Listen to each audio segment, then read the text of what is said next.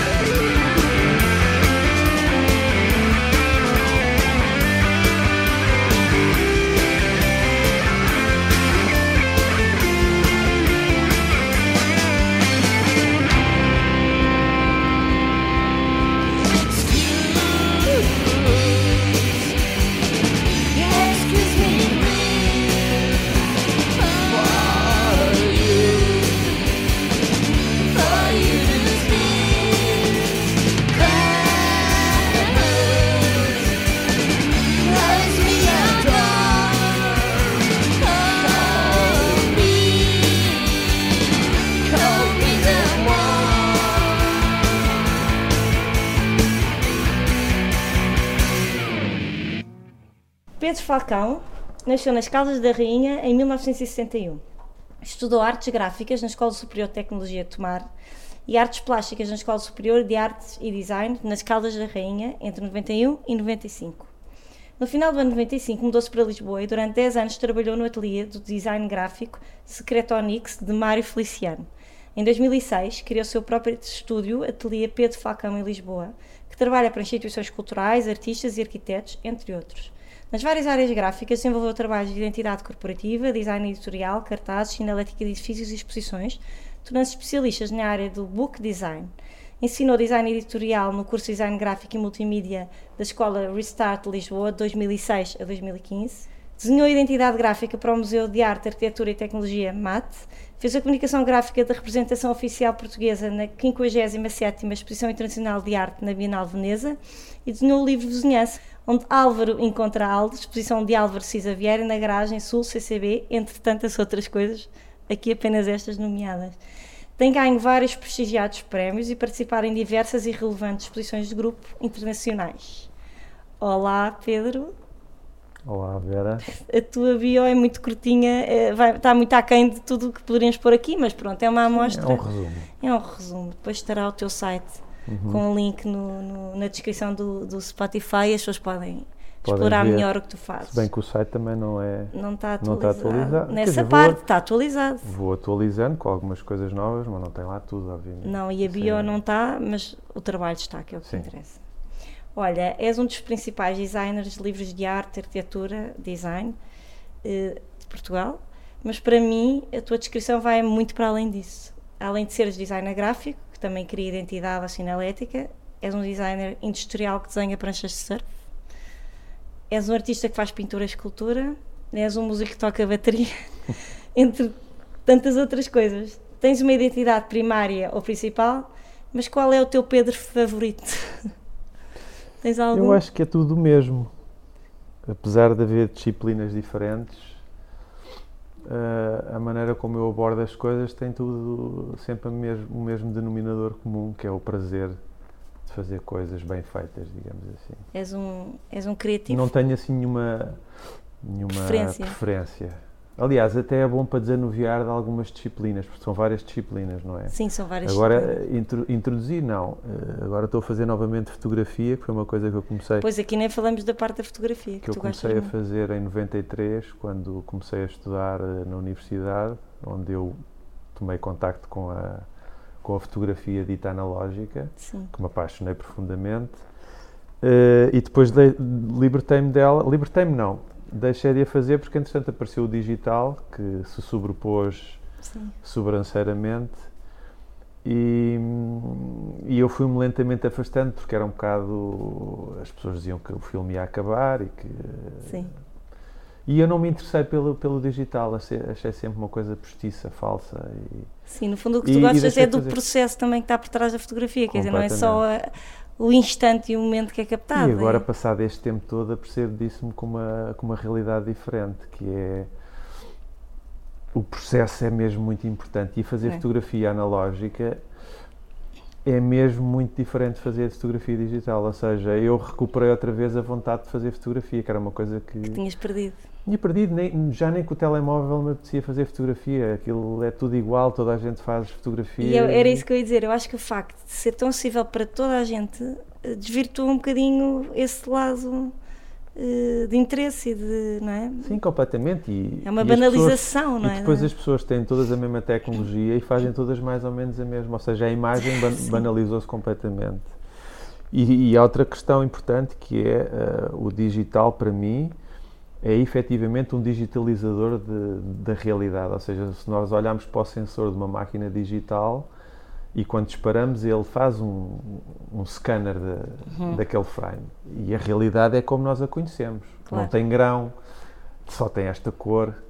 Uh, depois pode ser modulada através do tipo de lentes e isso Sim. alterar, etc. Mas há, um, há, uma, há uma maneira de, do digital se aproximar do analógico que é inventar, ou inventar não, ou imitar através dos filtros. Aqui está. E eu prefiro de facto uh, o real, que é, real. é, através de um processo químico, num suporte Sim. que é plástico, não é? Que é claro. o filme que com o processo químico tu tens diversidades de... A questão da luz. A, a maneira da... como a, a, luz é captada através de um processo químico, Sim. que é muito mais bonito. É fascinante, eu também aprendi fotografia, também andei em artes e aprendi, Eu lembro que foi das coisas mais fascinantes eh, de se aprender, não é? Quando a pessoa vê a imagem a aparecer pela primeira vez, não é? Tu fazes uma fotografia com uma pinhole, não é? Com Sim, um quadradinho sim, e metes sim. um buraquinho, até Sim. metes nem película, metes um bocado de Exatamente, papel essa é a primeira experiência que do outro faz. lado, em que fazes o negativo e depois podes fazer um contacto e fazer o positivo. Sim, é, é, é é- fascinante. é fascinante logo. Claro. Eu acho que as gerações novas não fazem ideia do Eles que é não que é aprendem isso. isso à mesma no- nas escolas. Talvez. É provável Deviam que, sei lá, António é- Arroio, por exemplo, Sim. é capaz de ter esse métier e, eh, e algumas escolas secundárias Mas é também. quase uma curiosidade. Mas deve ser mais ao nível do clube de fotografia, agora da disciplina não sei se tem. Pois, exato. Olha, agora vamos partir para outro assunto. Eh, tu defendes com conhecimento de causa, isto é uma coisa muito específica, mas que eu acho interessante discutir contigo. Visto eh, que já trabalhas com catálogos de exposições há muito tempo, a questão da memória da exposição. Eu achei Sim. muita graça, já te ouvi falar disto várias Sim. vezes. Isso significa que defendes que mais importante do que lançar um livro no dia da inauguração é conseguir incluir no livro as imagens da exposição para que essa memória permaneça. Exatamente. Isso é uma questão muito importante, porque, por exemplo, aqui na Appleton já tivemos situações em que quase montámos exposições eh, uns meses antes para poder ter as fotografias para o Claro. catálogo ser lançado no dia e era uma loucura de trabalho É, e de investimento. E eu pergunto-te, já conseguiste fazer vingar esta ideia? E pergunto com interesse próprio, porque eu acho que não faz sentido. E hum, que argumentos insistem, existe, ainda existem para se insistir em lançar um catálogo no dia da inauguração? E quais são os teus ar- argumentos ao contrário? E achas que as pessoas estão a ceder à- tua. Sim, eu lutei bastante contra, não é contra, uh, eu percebia que havia uma dificuldade que é as pessoas estão a fazer uma exposição e estão a fazer um livro para, a- para a mesma altura ou começam a fazer as coisas com muita antecedência para conseguirem fazer Sim, as coisas em separado, porque o curador e o artista, neste caso, são só um. sim. não é? Um de cada, não é? Portanto, não conseguem estar a fazer as duas coisas ao mesmo tempo. E eu sempre vi essa angústia nas, nas pessoas, Sim. a, a tentarem fazer as duas coisas ao mesmo tempo e via sempre alguma coisa que sofria. E o que sofria, em regra geral, era o livro. Sim. Ou porque não tinha as imagens que, certas, porque não houve tempo para fotografar as obras. Porque às vezes nem eram só A vista da as exposição. vistas da exposição, era ter As obras. fotografias das obras boas, porque às Sim. vezes havia fotografias más e às vezes optava-se por não pôr essa imagem no livro. Uh, depois havia outra coisa que sofria muito que eram as traduções, como há esta prática em Portugal de que se querer ter os livros em bilingue, que também é discutível na minha opinião. Um, houve sempre essa dificuldade em ter boas traduções. Às vezes sentia que ou o artista ou o curador estava aborrecido porque a tradução não era grande coisa, porque na Não havia altura tempo. não havia tempo para, para verificar isso. Pois, e tudo. o livro não pode eh, eh, estar, por um lado, o livro não pode ser prejudicado, por outro lado, não pode condicionar a, a Com a exposição de agravante de, repente. que o livro é o que vai permanecer, a exposição desaparece. É verdade. E o livro, se estiver mal feito, é uma grande chatice, na minha opinião. Sim. E eu faço sempre. Os, os meus argumentos são esses. Atenção, que o livro é o objeto que vai perdurar no tempo. A exposição pode ficar eh, em memória, em fotografias, e nós podemos. ou em vídeo, ou em filme. Mas na realidade, o livro é aquilo que vai perdurar. Então, capitaliza-se essa, essa possibilidade. eh, criando a tal memória da exposição, que é aproveita-se, e eu digo sempre isto: a exposição dura um dois, duas ou três meses Sim.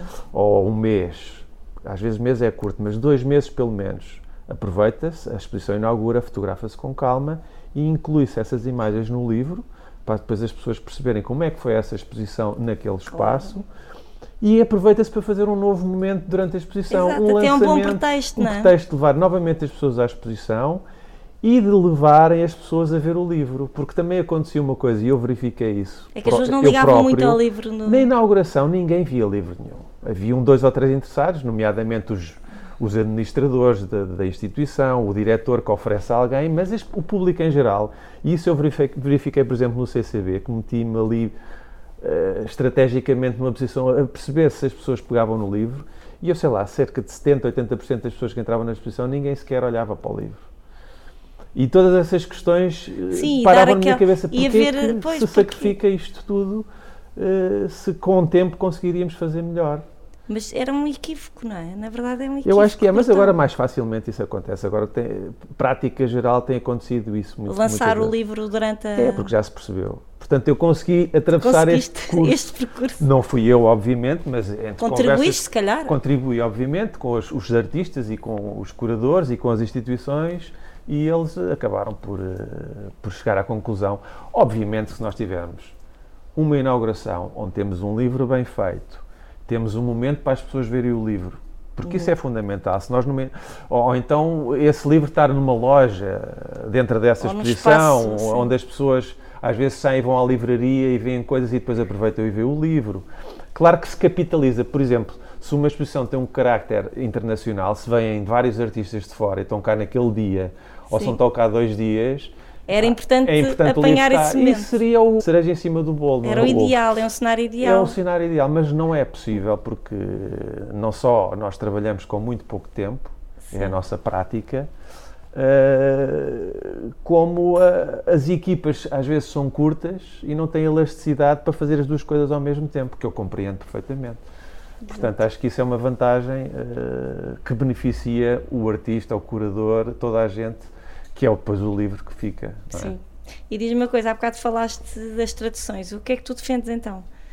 Nós normalmente queremos bilingue, porquê? Porque consideramos que o português é uma língua. Sim, isso também já se, houve várias instituições que verificaram isso, nomeadamente, creio eu, o Culturgesto, na altura do Miguel Van Schneider, que se percebeu que nós, ao sacrificarmos uma, um livro bilingue, ou seja, nós temos que perceber que há metade do livro que a outra pessoa não vê. Quando nós fazemos um livro bilingue, graficamente é muito interessante. Fazemos um livro em bilingue, escolher um tipo de letra para o inglês, ou uma cor, ou uma coluna mais estreita, ou mais larga, ou graficamente, visualmente é muito interessante e dá um certo gozo a fazer, mas na realidade, uma pessoa que esteja a ler em português não precisa do inglês para nada. E a pessoa que lê em inglês não, liga, não precisa do português para nada, a não ser para estudar e perceber como é que se traduz ou como é que. Eventualmente, eventualmente coisas muito específicas. Coisas muito específicas.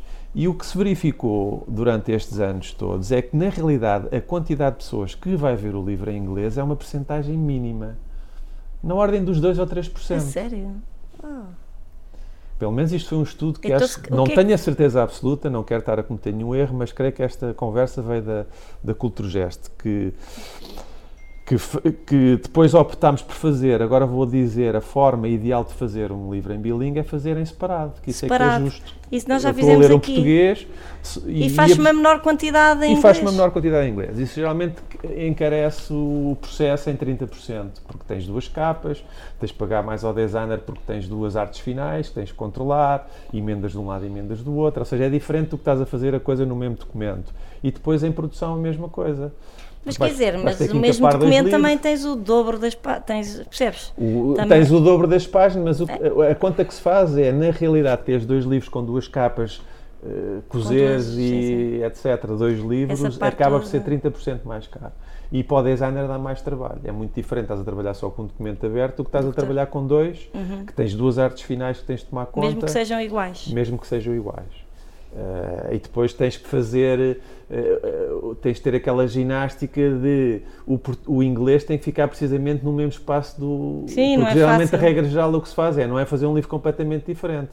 Aproveita-se a impressão da edição em português, em termos uhum. de imagens, ou seja, imprimes as imagens para o português e para o inglês ao mesmo tempo.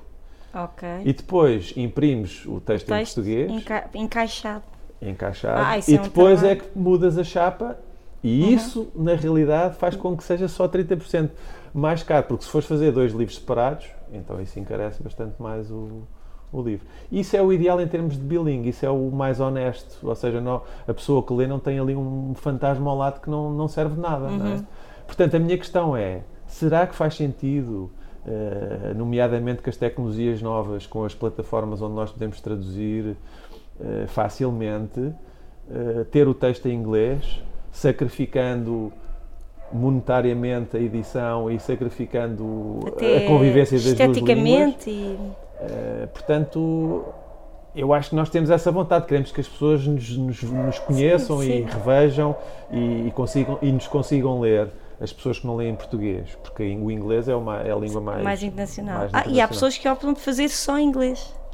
Há pessoas que optam, pronto, isso é um bocadinho, eu acho que isso tem que fazer sentido, não é? Sim, não é? Tem, tem que não fazer parece uma coisa um bocadinho forçada, pretenciosa, pretenciosa, não é? Não é? Para fazer inglês porque quer comunicar só com o exterior, quer dizer. Eh, isso tem que ser, na minha opinião. E é pouco simpático ser... para o próprio, para, claro, para o próprio país, não é? Dizer, apesar de nós conseguirmos. Porque há um bocado essa coisa, nós Como nós conseguimos língua, ler inglês. A nossa língua ficou. Esquecida. Quer dizer, às tantas, tratamos os estrangeiros como preguiçosos. É, é, natural que eles se vão habituando a aprender algumas coisas. Por exemplo, uma pessoa que leia uh, arte. Em, em, em, ou que conheça a arte portuguesa e que leve sempre com os livros em bilingue, é natural que vá começando a conhecer algumas palavras dentro desta especificidade uhum. que é a arte. Portanto, se nós estamos sempre a dar o inglês e a facilitar a vida, eles nunca mais vão aprender. Sim. Que é uma exato. coisa também que eu acho que é aborrecida, que é. Às vezes faz um, esforça-te lá um bocadinho para falar comigo na minha língua, sim. sobretudo quando estás na minha terra, não é? E estás a ver um artista. E estás a ver um artista português, portanto, eu acho que eu, pelo menos, quando vou ver uma coisa estrangeira, tento perceber alguma coisa, tento me aproximar. É engraçado, sim não é? E, isso, e nós, quando facilitamos esta, eh, porque achamos que a nossa língua de facto é muito mais rica e muito mais complexa, eh, estamos sempre a facilitar, mas ao mesmo tempo prejudicamos a nossa língua em termos de visibilidade no exterior. Sim. E eu acho que deve-se refletir um bocadinho sobre isso. Sim. Olha, já vou voltar aos livros, agora faço uma pausa para falar de outras, das tuas outras experiências. Fala-nos uh, da parte das artes plásticas. Quero referir, obviamente, 140 campos na, que apresentaste nas Caldas da Rainha e, e em Lisboa, uhum. aqui na Appleton, que era uma exposição de pintura de grande escala, mas tinha também as, as gravuras lá uhum. em baixo, em 2008, e o Eli Lisitsky, aquela peça escultórica que, que homenageia o artista, feita para o projeto, projeto Still Motion, não é? Da First Stone, Sim. em 2017. Uhum. Uhum. Mantens esta tua prática? Vais, vais produzindo pintura? Não, vais... não, não tenho feito pintura. Uh... Escultura. Escultura é que eu não, nunca tinha visto escultura tua, achei super interessante. Quer dizer, esta, esta Foi peça do muito específica. é muito específica. Aquilo podemos considerar uma escultura, obviamente. Vem da pintura, mas tridimensionalizou-se claro. e é um, é escultura, não é? é são objetos. É engraçado que eu ainda não vi a peça ao vivo, tenho que ver. Que ela foi montada em Itália, Mas já é dois, dois, em 2017. Milão, foi montada Sim. em Milão e eu não a vi ainda. Viste as imagens que eu vi, então, e mais, imagina. Um, sim, essa de facto é uma escultura. Mas a minha prática com a pintura vem muito do design gráfico, sim, ou seja, está muito ligada, está não é? muito ligada, não é? E, e ela está sempre muito presente. Sim, ela qualquer dia vai aparecer novamente. Eu sei, ela está, está dentro de mim, portanto, ela, assim como a fotografia apareceu, a pintura qualquer dia porque eu continuo a ter ideias, não é? Às vezes, de vez em quando cruzo uma coisa e vou sentando algumas coisas e apetece-me. E é uma questão de. tem a ver tudo com o prazer de tu fazeres as coisas, não é? De, das coisas te moverem, não é? Sim. E às vezes, por exemplo, eu adoro o trabalho que faço como designer gráfico mas pronto, às vezes o ir para o escritório e resolver aqueles problemas, os e-mails, eh, portanto não é sempre tudo uma, Sim, maravilha, uma maravilha. É? E às vezes tu para descomprimir eh, introduzes outra... Não, e naturalmente se é o teu negócio, não é? Uhum. Uh, há um lado burocrático, de gestão, Sim, de processo. Exatamente, de, exatamente. Que é chato, não é? E então isto é um bocadinho uma fuga, não é? É, acaba de ser uma fuga e tu enfias-te para, para outras disciplinas e, e consegues continuar a criar sem estás a massacrar a cabeça. E o que é que era 140 campos? Então fala um bocadinho da nossa exposição. Então, os 140 campos tem a ver com uma grelha. Sim. Vem do design gráfico, lá está. Mas também se, se, se visa o trabalho de do, do Barnett Newman também tem a ver com os. Com, eu lembro-me de ter lido alguma coisa em que ele considerava aquilo, não, não sei se eram campos físicos, mas uhum. campos de pintura, não é? uhum. é? De áreas de, uhum. de cor. Uh, e tem a ver com esse cruzamento. Uh, uma coisa de série. Uh, eu fiz uma grelha com 140 campos, em que tens, e a partir daí, desses campos, que eram quadrados, Foste são quadrados, fui preenchendo e fazendo os, esses desenhos que, que me permitiam Depois deu origem a umas pinturas gigantes. Portanto, aquilo é um bocadinho grande. infinito.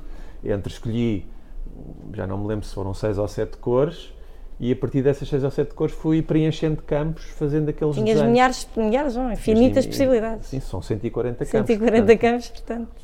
E o formato é ao alto, portanto, já não me recordo se eram 10 uh, por, uh, por 40, por, por, já não, 10 por 14. por 14, 10 por 14, exatamente era retangular. não é? Era retangular, era uma, uma posição ao alto e, e tem a ver com isso.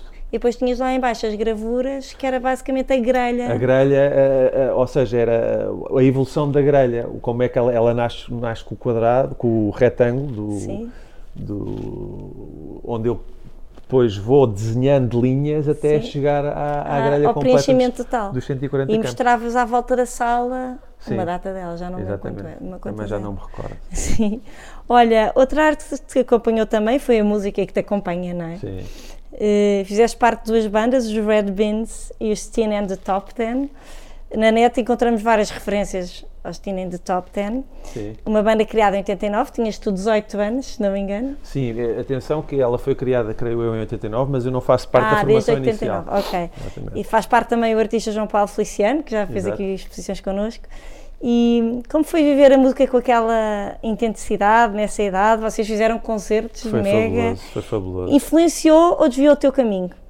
E por fim, ainda, tocas, ainda tocas bateria? Sim, toco, toco. Então conta lá, conta lá o que é que foi Aliás, eu tive agora um, participei num projeto com o Otávio Nunes, que meu grande amigo e que, fe- e que fa- fez parte comigo e com o Mário Feliciano, irmão de João Paulo Feliciano, nos Red Beans. E agora por acaso estamos a pensar eventualmente rever aquilo que fizemos e pode ser que daí venha alguma coisa nova, vamos ver. Mas ele tem um projeto, o Otávio Nunes tem um projeto que se chama Demo Crash, em que ele a determinada altura me convidou porque ele ficou de repente sem baterista e eu eh, Lá foste tu. lá fui eu com a minha bateria, mais os meus pratos e fizemos, ainda gravei um disco, A sério? um Uau, maxi. Posso-te oferecer, tenho lá. Eh, ainda gravei umas três ou quatro músicas, isso, essa Quantas parte é que me músicas- interessa. E quantas músicas gravaram vocês com os Teen and the Top Ten? Com os Tina gravei o, o Teenage Drool, que é um LP, não sei se tem 10, 12 ou 14 músicas, não sei. E gravámos uns singles, gravámos algumas coisas, mas foi uma fase muito engraçada. Tinha 18 anos, por aí. E digo-te uma coisa, eu estava lançadíssimo para seguir o meu caminho pela música. Só que nós começámos a fazer música completamente rock and roll. eh, Tínhamos o são- Sonic Youth como pano de fundo e, e o, o rock norte-americano por aí fora e, e estávamos lançadíssimos, mas em Portugal havia aquela coisa que, que se tinha que cantar em português. Pois. E nós até chegámos a ir a umas editoras, a Amy Valentino de Carvalho e a outras que estavam a surgir, apresentávamos e eles diziam, ah, pá, isto é muito giro, tem piada, mas vocês cantam em inglês, não nos interessa. E ficámos E um bocado que- chatos porque aquilo funcionava bem, era Por acaso é inglês. porreiro a língua estares- portuguesa É mais difícil, não e é? depois apareceu os Silence 4, não sei se tu Uhum, recordas, sei, do David Fonseca, que foi a Borrow. primeira banda que conseguiu Assumiu furar e assumiu inglês. o inglês como banda portuguesa. A partir daí foi muito. Mas nós aí, epá, entretanto, eu tive que. Tive Fazer que me virar, tive que me fazer à vida. Aquilo nós, ah, foi muito giro, andávamos com a carrinha de um lado para o outro, dávamos concertos Mas no norte a faziam. sul do país. Mas também eram muito novinhos. Chegámos ainda. a ir a, a Madrid tocar eh, quando lançámos o disco, epá, mas aquilo não nos alimentava, não havia hipótese. Quantos anos durou a banda? Epá, não sei, seis ou sete, não faço ideia. Eu, a minha memória para essas coisas é terrível. Ainda tens a tua bateria em casa? Ainda... Não tenho em casa, mas tenho. Não tenho ela- casa. aliás, eu eh, há, há dois casa. ou três anos gravei esse disco e. Mas é a tua bateria, casa. estava a dizer, É a levaste minha a tua bateria, bateria. sim, sim. A minha Ainda é bateria. mesmo? mas, aliás, faço questão. O instrumento é fundamental, é como a máquina fotográfica. Sim. Aliás, isso era uma coisa. Aliás, eu sempre. hum, O que me interessava, para além, obviamente, na altura que dava muito gozo, mas éramos jovens. Concertos, não é? A Sim, malta claro. toda aos, aos É, isso dá uma pica vivo, imensa, é? dá uma pica enorme. público. Mas, epá, agora com 50 anos, É a epá, gravação. é a gravação. Pá, eu agarrar, agarrar na bateria e no outro dia fui ver um concerto dos, dos Demo Crash, desse meu amigo, do Otávio, epá, e o concerto acaba à uma e meia ou duas da manhã e olhei para o desgraçado do baterista a desmontar a bateria toda, a ir ter metê-la no carro e depois a ter que levar para o estúdio. Às vezes, epá, não tenho paciência para isso. Claro. Eu aí tinha que ser, tinha que ser um, um luxo, que era eu chegava lá, sentava na minha bateria que alguém tinha montado e depois vinha-me embora e alguém a levava. Sim, já é Portanto, outra portanto, o que me dá gozo efetivamente, e tem a ver também todo, com todo o meu processo de criativo, que é quando tu neste caso tocas, é pá, depois quero que aquilo fique gravado, que é para depois Claro, ele me dar a gozo de é ouvir. compor ou de uma a música alguém. e gravar, claro. Agora, Eu estar ali só a é- ensaiar, a libertar energia, é porreiro, como um exercício e como, eh, e como forma de tu mentalmente desenvolveres uma música. Agora, só tocar, tocar eh, e, e deitar mas cá para fora. o caminho interessa. é esse, não é? O caminho, o objetivo principal é gravar. E só duas, duas coisas que me apetece apanhar. Uma é justamente tu que há bocado estavas a defender a língua portuguesa, não é? Tens toda a legitimidade para dizer o que estás a dizer, mas na música é realmente difícil, não é? A língua portuguesa é uma língua difícil É para a difícil música. e há coisas muito interessantes, e, mas eu ah, nunca Mas é consegui ver português uma. de uma Portugal, não é? Porque se ouvires os brasileiros, Já é mais fácil, já é mais. eh, É mais cantada, já é é mais mais- cantável. A língua portuguesa é um bocadinho eh, rude, Dura. dura em termos de. Não é musical, Não é muito musical. Mas há aí coisas interessantes, com certeza. sim. Às vezes reparo, ouço uma ou outra que acho graça. eh, a maneira como se lida com o português e com, e É um com a música. é maior, um se desafio calhar. muito interessante. Agora, que é muito difícil, é. E, epá, e eu acho que o rock é uma linguagem universal que geralmente é cantada em inglês. Quer dizer, é uma espécie de uma. De uma.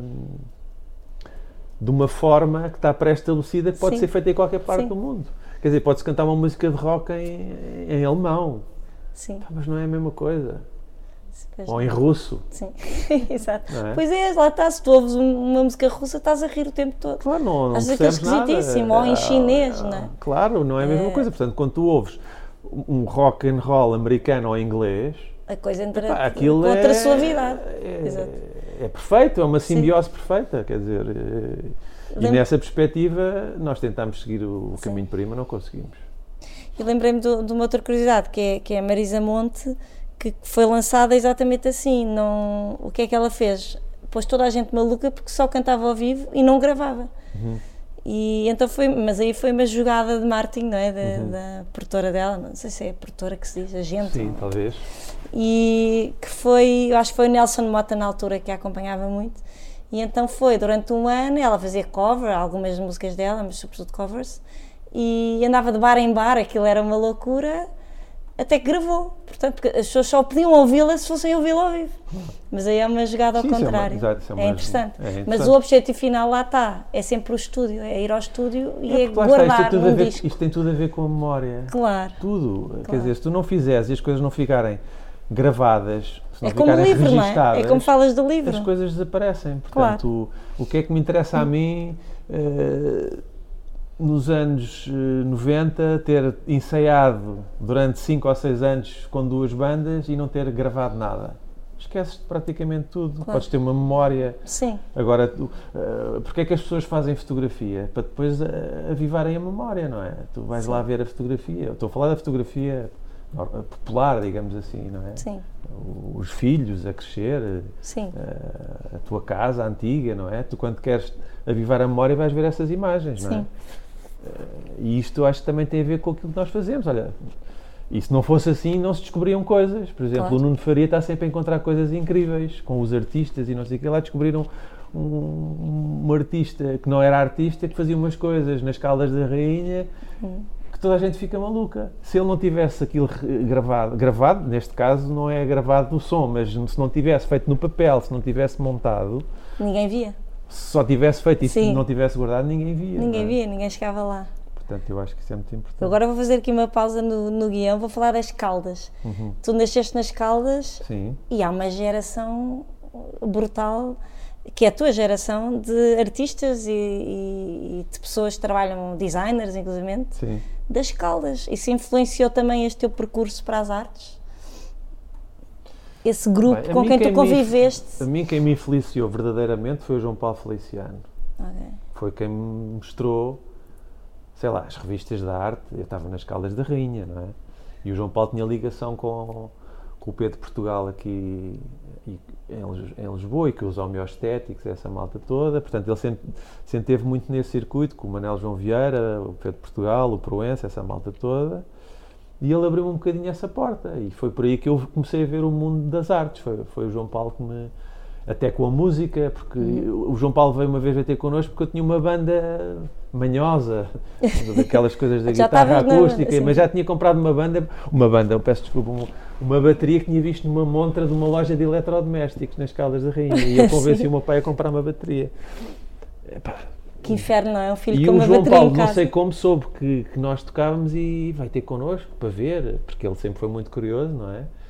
E sempre foi muito catalisador, o João Paulo. E, Sim. e- e eu reconheço isso perfeitamente. O João Paulo e também o Mário, são irmãos, são o Mário irmãos, sim. Feliciano, por outro lado.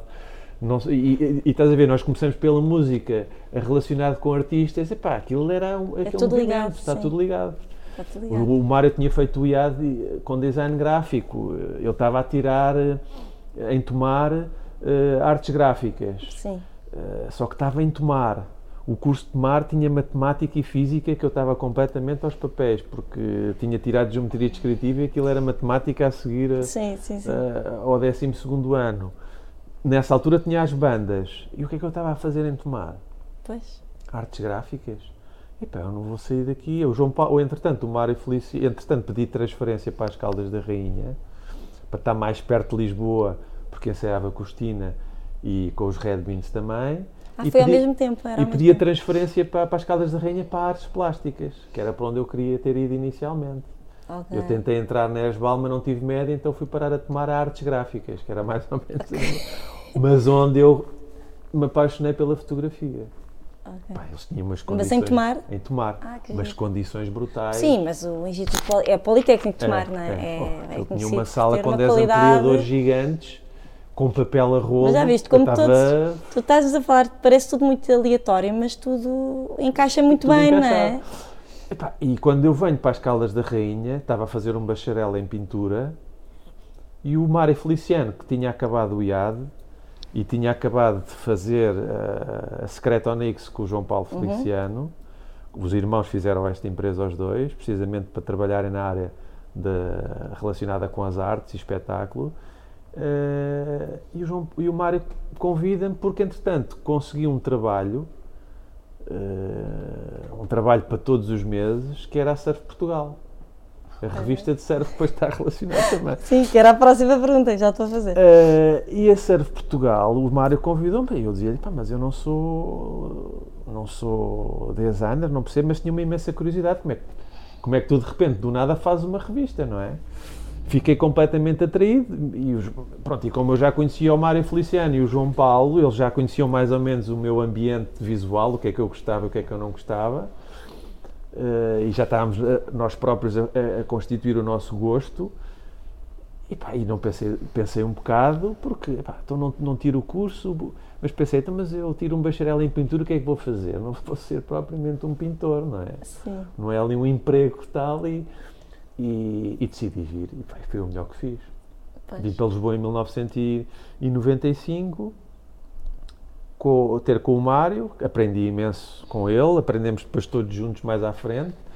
O Mário seguiu o, o caminho das letras e eu dire, direcionei mais para o design gráfico, especificamente Do livro. de livros e de- relacionado com as artes. E, e em 2006 eh, Criaste o teu- o meu ateliê. teu ateliê. Olha, antes de entrar no- nessa área mais específica, outra vez, vou falar de, de de uma outra coisa mais recente, que é a tua marca, Fly Blackbirds.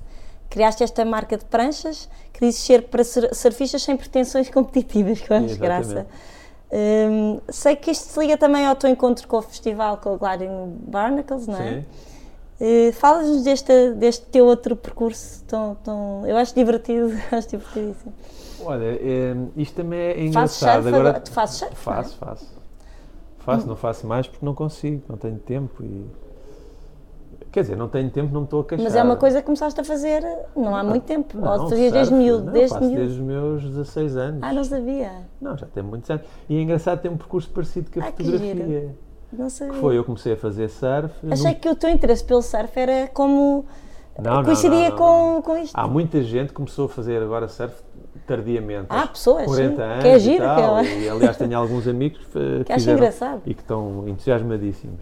Mas tu não, não, eu venho, eu 16. comecei a surfar em 86 ou 85. Sim, sim. Ah, e, e foi numa transição em termos de pranchas uh, em que vinham as pranchas do passado, digamos assim, Sim. as chamadas pranchas mais antigas, com as pranchas mais modernas, para tu perceberes as pranchas, assim, fazer assim uma, uma família, di- distinguir duas famílias. Temos as single fin, as pranchas começaram a ter só uma quilha, e depois as pranchas modernas mais à frente passaram a ter três quilhas.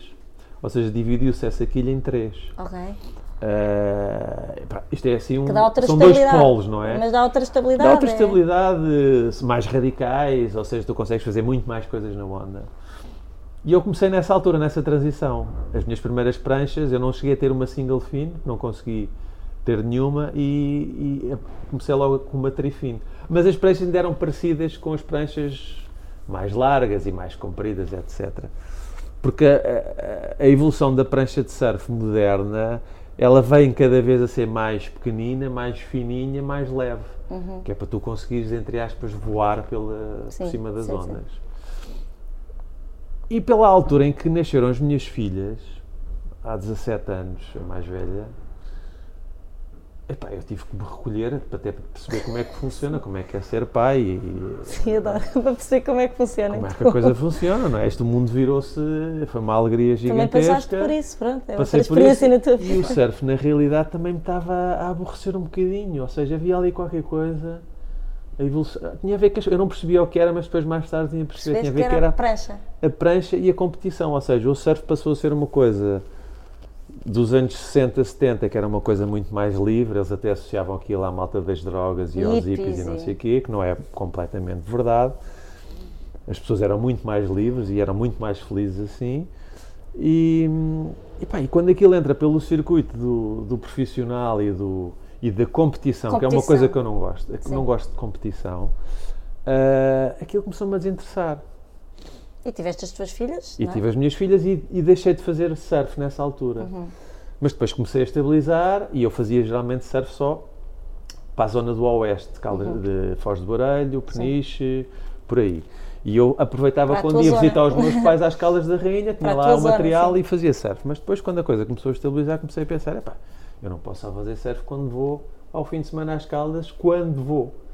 Tenho que trazer o material para cá e comecei a fazer surf pela Costa da Caparica. Eu vivo em Louros, epá, e cos- de Louros até à Costa da Caparica, são, se não apanhar trânsito, são 15 minutos, 20 minutos.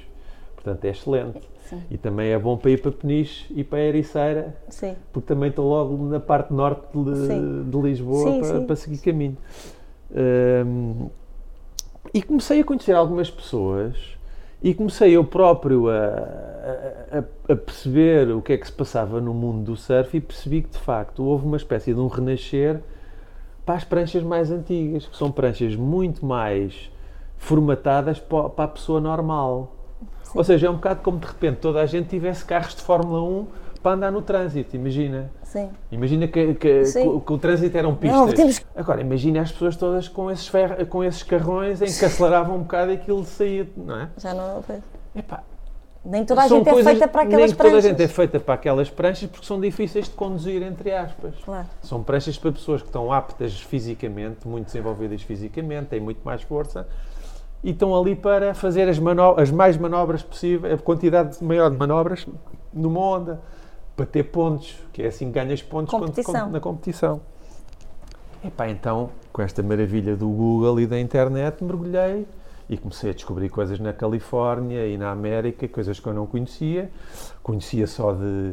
pá, eu, quando era miúdo, nós conhecíamos pranchas australianas e californianas quando os bifes vinham, que faziam uma, uma viagem pela Europa.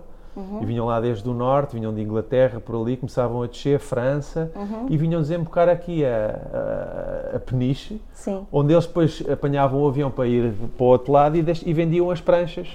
E largavam-nas. Largavam e vendiam as pranchas à malta e nós andávamos lá malucos. Isso era o único contacto que nós tínhamos. E depois algumas revistas, lembro da Fluir brasileira ou a Surfer americana, mas que vinha, chegava cá com um delay quase de um ano ou mais. E essas é? revistas, pois era. Portanto, epá, e quando eu começo a perceber que existe um mundo completamente paralelo, digamos assim, que é o que acontece nos países que têm uma história de surf mais desenvolvida, como a América e a Austrália, pá, tu tens a maior parte das pessoas a, a surfar com pranchas muito mais amigáveis, que são longboards, como se chama? Não são bem longboards, são, são longboards, mas longboards clássicos, eh, pranchas maiores, mais largas, mais grossas, ou seja, pranchas que não permitem fazer as manobras que os profissionais fazem. Mas mais, pois, mas mais acessíveis. Mas a- são mais acessíveis e tu consegues tirar muito mais prazer, consegues apanhar muito mais ondas, etc. E foi isso que me fez esta, Criar esta marca. criar esta marca que não tem, eh, nós chamamos, de- podemos chamar marca, mas aquilo é mais um projeto. Aquilo Sim. é um outro projeto que está relacionado comigo e com o surf, onde também transporta pintura, transporta a, cena escultórica da prancha, eh, Até- até vestuário. design gráfico, Sim. eh, Sim. portanto há, há- há essa liga, ou seja, se Mas tu- a prancha é o elemento central, não? A é, a construção da prancha, prancha. a prancha é o elemento central. Eh, a maneira como ela está construída e para aquilo que ela serve é, é fundamental. E é um projeto que continua. Continua Sim, ativo. continua. Entretanto, com a, a pandemia tive que dar menos atenção, porque como eu não fiz, isto era suposto ser um negócio, mas nunca pensei como um negócio. Se fosse, fosse a pensar fazer disto um negócio, ele tinha morrido logo porque não era viável. Sim.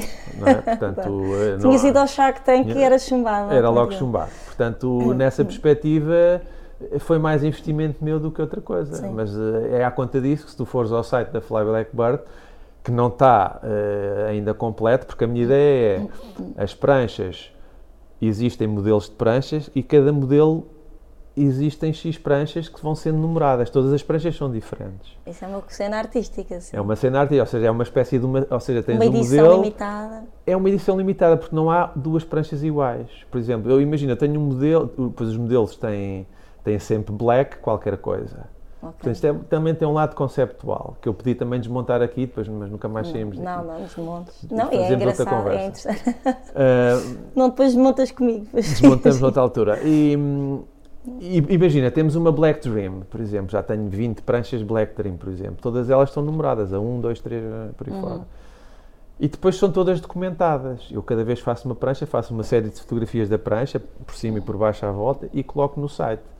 Essa prancha daqui a 20 anos ou 100 anos, se aparecer num lado qualquer, e se a internet continuar a funcionar, tu podes encontrá-la que está ali. Quando ela foi nova, Estás a fazer um, quase um, é como se fosse um, um livro- inventário. É um inventário da- da- da- do meu trabalho. Como com a obra de arte, não é? Com Como é que chama isso? Eh, o percurso da obra, não é? Eh, Sim, fazes um index de, sim, daquilo que tu index da fizeste. obra, sim. E, e- e, por exemplo, tu podes ter uma prancha completamente branca, mas só uma em cada modelo. Se tu quiseres uma prancha branca daquele modelo, se ela já existir, eu já não posso fazer. Portanto, são todas diferentes. E és tu que desenhas as pranchas. Sou eu que desenho as pranchas. As pranchas são feitas, por exemplo, aquilo que mais me interessa no- na prancha de surf é o outline. O outline é, é a relação desde o bico até à, à rabeta, não é? Onde é que a curva está, onde é que se a curva está mais para a frente, mais para trás. Portanto, isso são coisas mais técnicas. Mas essa parte é verdadeiramente o que me interessa. E depois aquilo é uma questão de eh, os rails, os fundos, isso depois tem tudo a ver com a hidrodinâmica. Como é que a prancha se comporta dentro de água, se anda mais depressa, mais devagar, a quantidade das esquilhas. Portanto, pois há aí toda uma questão técnica que, que tu tens que saber e aprender para fazer isso. Mas eu, sobretudo, desenho as pranchas no computador, portanto, há um processo digital, neste caso, em que. eh, Porque eh, para mim tem a ver como uma ferramenta, porque depois Sim. também há os puristas que defendem: ah, não, as pranchas têm que ser feitas. Olha, por exemplo, o Diogo Appleton, Sim, teu sim. primo, eh, faz as pranchas à mão e defende que as Sim. pranchas têm que ser feitas à mão, porque é um. E eu valorizo isso. Mas eu não, não, não Sim, vou não é perder o tempo a fazer, objetivo. não me interessa eh, Sim. estar a fazer à mão, portanto, eu até que sei que as consegui fazer porque tenho habi- habilidade manual para o fazer, portanto, eu passado 10 ou 20 pranchas, estar a fazê-las à mão, elas por acaso, eventualmente iriam sair bem feitas, mas eu não vou, não tenho tempo para fazer isso, e não é isso que me interessa, eu, apetece, eu preciso de chegar ao resultado mais rapidamente, Uhum. então eu desenho as pranchas, no, num programa específico para desenhar pranchas, e depois mando cortar numa CNC. Ou seja, não é muito, não é muito diferente do meu processo a nível de desenho de livro. Eu desenho os livros no computador e depois mando imprimir numa gráfica. sim, depois sim. vou lá ver o resultado final. E é um bocado isso. É como se eu estivesse a imprimir uma folha, não é? Sim. Imprimo a prancha, que não é impressa, ela é cortada. sim. E depois vou vê-la, se ela está bem, depois tu podes Uma fazer... impressão 3D. Uma impressão 3D e podes fazer. Provavelmente o futuro vai passar por aí. As pranchas vão ser impressas em vez de serem cortadas, para não haver Sim. desperdício, muito provavelmente. E, e então vou ver se elas estão, se, o- se o rail está mais grosso ou mais fino, se o fundo está mais acentuado ou menos acentuado e vou afinando, Afinando. O, o E modelo diz-me assim. uma coisa, tu quando dizes que são surfistas sem pretensões competitivas, acontece que existirem surfistas que têm as pranchas deles e depois têm esta prancha? Sim, sim. para- acontece isso muito frequentemente, até porque são pranchas que te dão uma percepção diferente a surfar. Porque elas não vão aos mesmos sítios na onda que as outras vão. Portanto, tu tens uma percepção espacial de relação do, do surfista com a onda, a, a tua visão é diferente. Então é como se fosse uma nova experiência É uma nova experiência e há muita gente que utiliza essas pranchas para ter novas experiências. E mesmo e- que estejam e na competição. ajudar E pode-te ajudar precisamente a treinar para depois ir Uhum. para as pranchas mais competitivas. Isso também acontece. Aliás, por exemplo, se tu surfares com uma prancha grande, tipo uma longboard, que te exige muito mais força de pernas, porque a prancha é mais pesada, etc. Uhum. Se tu no dia a seguir passares para a prancha pequena, de repente a prancha pequena parece-te 10 vezes mais leve Sim. e, já- e tu já estavas habituado com ela. Há uma relação do cérebro Uhum, com, com a prancha muito engraçada, que é, eh, há uma espécie de memória que Uhum. se cria, não é?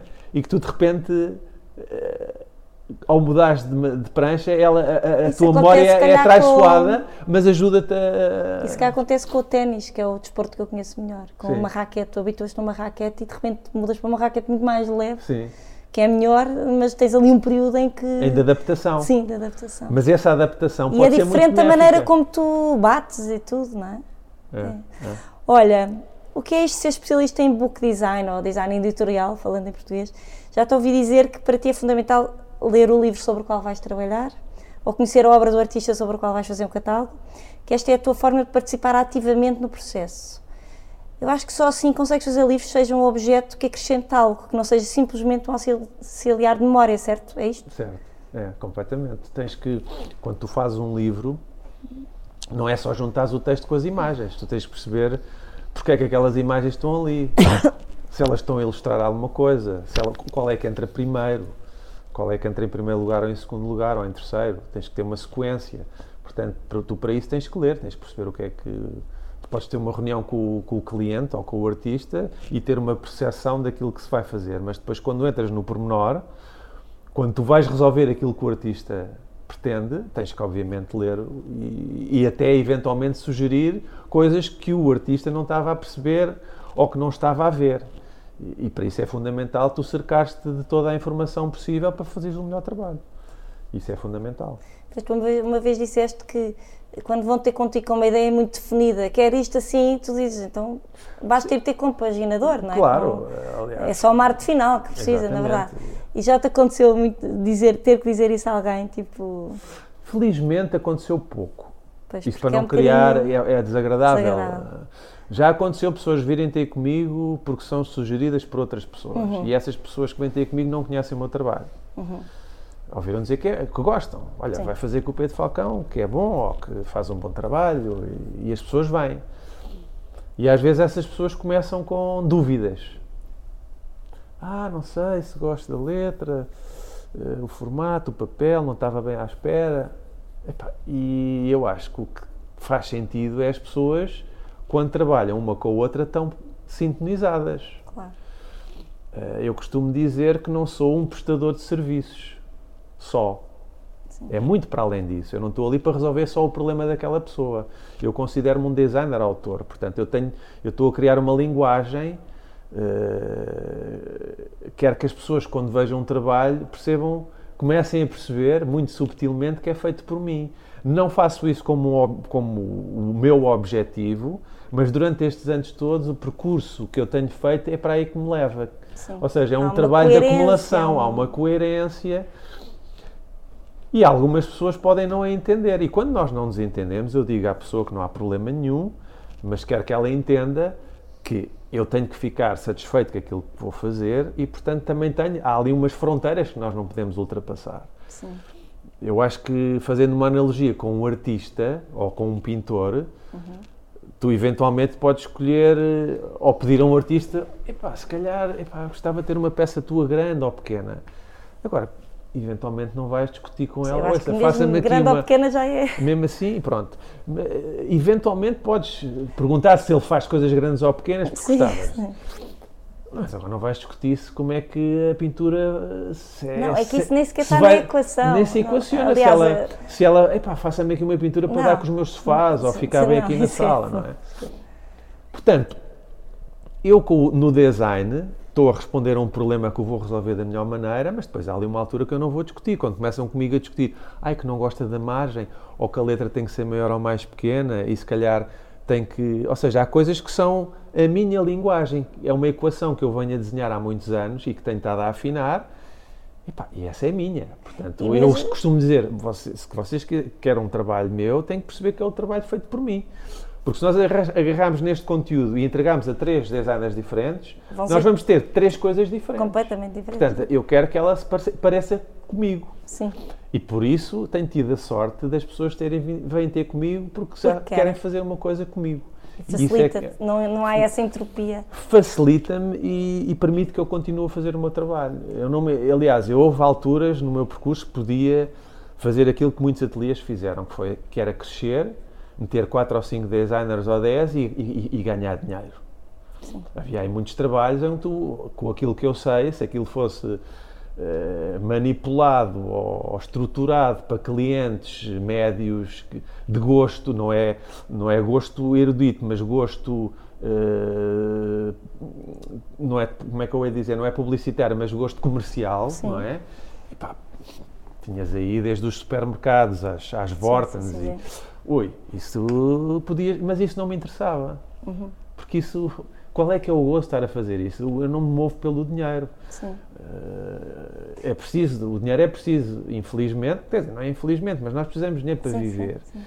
E claro que nos dá estabilidade para muitas coisas. E quanto mais dinheiro tivermos, melhor eh, conseguimos Viver. viver, obviamente. Mas não é isso que me Não é move. isso que mal. Portanto, por isso é que Pois, eu trabalho era- sozinho. Eu ia te perguntar sobre isso, mas, mas antes de te perguntar por- o que é trabalhar sozinho, queria perguntar-te: tu escolheste trabalhar realmente numa área que é a área artística, porque tu trabalhas com artistas. E eu acharia que trabalhar com artistas poderia gerar mais conflitos de ego, não é? Mas, no É entanto, no entanto não, não é, isso que É, acontece. Não é fácil. É que tu escolheste Não um, é escolheste um não cliente é difícil, não é? Sim. Sim. Eu, escolhi a área das artes porque era a área que me interessava. Como eu me movo também pelos, pelo percurso da arte, também eu o entendo de uma maneira especial. Tens outra sensibilidade Tenho outra sensibilidade. E o que é engraçado é que isto tem a ver, de facto, com aquilo que eu estava a dizer atrás relativamente à coerência, Uhum. que é, eu como designer coloco-me de uma forma transparente. Uhum. Ou seja, o que é que me interessa quando eu faço um livro para um artista? É que se veja a obra do artista. Eu nunca ponho o design gráfico à frente do.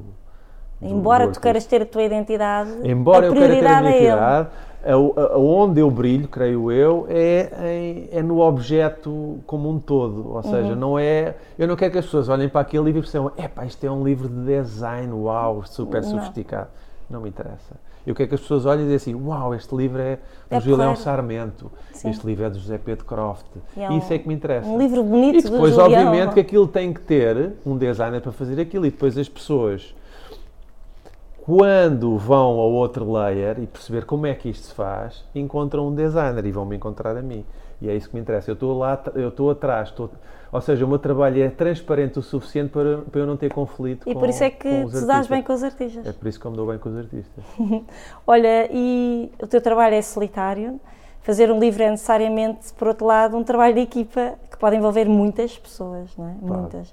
Porque, pronto, eu trabalhei em design gráfico e sei, é? desde o cliente à gráfica, quer dizer, Sim, é uma, uma Ah, tens uma estrutura Sim. grande. Mas por outro lado, trabalhas sozinho desde 2006, tens, isto são dois lados de uma moeda, o, o estar muito solitário por um lado e por outro teres que lidar com pessoas, porque tens que lidar em cada livro é uma pessoa nova, não é? Sim, sim. Conheces muita gente, Sim. Sim, desde os muita gente. tradutores, os revisores de texto, conheces toda a gente, os, os, os, os- os editores, já disse, Sim, sim. Os, os artistas, o teu cliente, Sim, mas as isto depois, é um, gráficas, não é? isto, depois, isto depois é um mundo pequeno. Os artistas depois vão, vão retornando. Há aqui também uma espécie de fidelização. Como nós nos entendemos Sim, bem, é normal.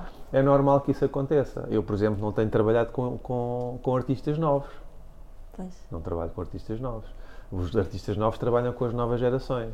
sim. Portanto, eu e quando tiver estes artistas com que trabalho vivos e as pessoas que estão as instituições me continuarem a pedir trabalho, eu vou continuando a ter trabalho. Mas quando elas deixarem de existir, eu provavelmente vou deixar de ter trabalho. Pois. A não ser que depois me dirija para outras coisas que me interessam. E tu gostas de trabalhar, tu gostas de trabalhar sozinho? Gosto. Gosto. Gostas, não gostas? Gosto, porque estou- gosto de estar concentrado. Eu, é, é engraçado que eu tenho períodos de, de máxima concentração em que leva algum tempo a atingir essa máxima concentração, vou, vou quase tipo arranjando desculpas Sim. para não me mergulhar a fundo, mas E quando, quando mergulho a fundo mergulhas? tenho de estar eh, focado. Por isso é que às vezes é difícil alguns trabalhos que, que, que começam e depois param e depois têm que, passado, pararam por alguma razão, depois recomeçam e isso E gerir não deve ser fácil gerir o dia, porque tu tens, tens reuniões, tens muitos Tenho encontros. reuniões, tenho que entrar e sair, vou, vou gerindo. E depois essa, isso é Mas o, eu acho que isso também compensa, não é? Compensa-te a solidão, não é? É, é, eu não me sinto só, so, Não, não, mas eu acho que não te sentes só porque tens o outro lado. Tu não estás sempre só, não é verdade? Sim. Tu estás sozinho quando queres estar sozinho e quando Sim. estás a fazer o que tu mais gostas. Sim. Repara, eu já tive alguns estagiários, mas é preciso dar-lhes atenção. Eu tenho que lhes explicar coisas. Há regras nos ateliês de arquitetura, por exemplo, quando vão para lá, eles têm que assinar coisas, a dizer que não tiram nada dali, tem que haver confidencialidade. Porque tu podes ir para ali e beber coisas, não é? E às vezes até há situações em que depois o, o arquiteto sai dali e, e começa a fazer sites com trabalhos que fez no, no ateliê de arquitetura, a dizer que foi ele que fez, ele participou, mas depois pá, há, há aí Sim, uma, alguma promiscuidade. Direito de autor e já. já E é? depois eu percebi que em termos de direitos autorais isto não está muito bem defendido. Portanto, basta tu a coisa ser ligeiramente torta para já não ser igual. Eh, isto para te dizer também que de facto deu-me a entender que te- epá, eu estou aqui a perder tempo. Eu posso até ser professor e eu fui professor durante muitos anos e, e deu-me gozo, porque depois tu acabas por fazer quase de vampiro, não é? De repente vais sugar ali um bocadinho de sangue do miúdo que ele traz umas ideias novas e tal e, e- e vais e vais e vais-te alimentando, não é? E eles próprios também te sugam a ti e o teu É conhecimento. uma Isso é, simbiose. é mútuo, é uma simbiose, é É ótimo. uma simbiose.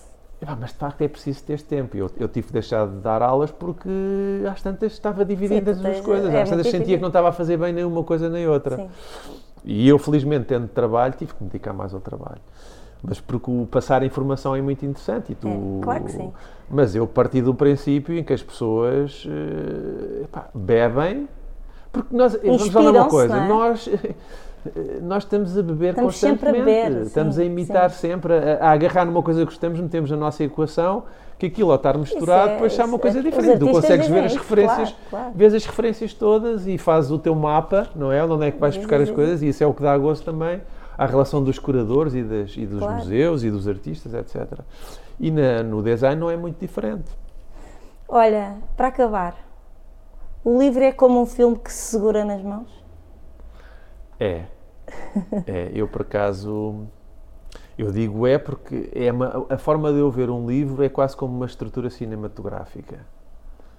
Eu olho para o livro como frame a frame, em que, em que vou-me socorrer muitas das vezes ao cinema para perceber como é que posso fazer uma estrutura diferente. Em que tu tens filmes que começas a ver o filme desde o princípio, o meio e o fim, há filmes que começas a ver pelo fim, há filmes que começas a ver pelo meio. Portanto, essa, esse universo do cinema é muito benéfico para eu conseguir construir a estrutura num livro, porque a estrutura do livro é o fundamental para nós o entendermos. Eh, e isso, esse paralelo com o cinema é uma coisa que, que me atraiu imenso para, para conseguir construir eh, soluções diferentes. Ok. Pedro, ah, entretanto, tu vais fazer uma playlist para o nosso Spotify, isto é Ok. a novidade desta, desta temporada. Tu escolheste fazer uma playlist, portanto vai estar disponível no, no nosso- na nossa página do Spotify, depois o link aparecerá na descrição deste, deste episódio. Ok. E agradeço-te a tua disponibilidade, obrigado, Obrigado por teres vindo também, foi muito bom. e, e até breve. Até breve, Até breve. obrigado.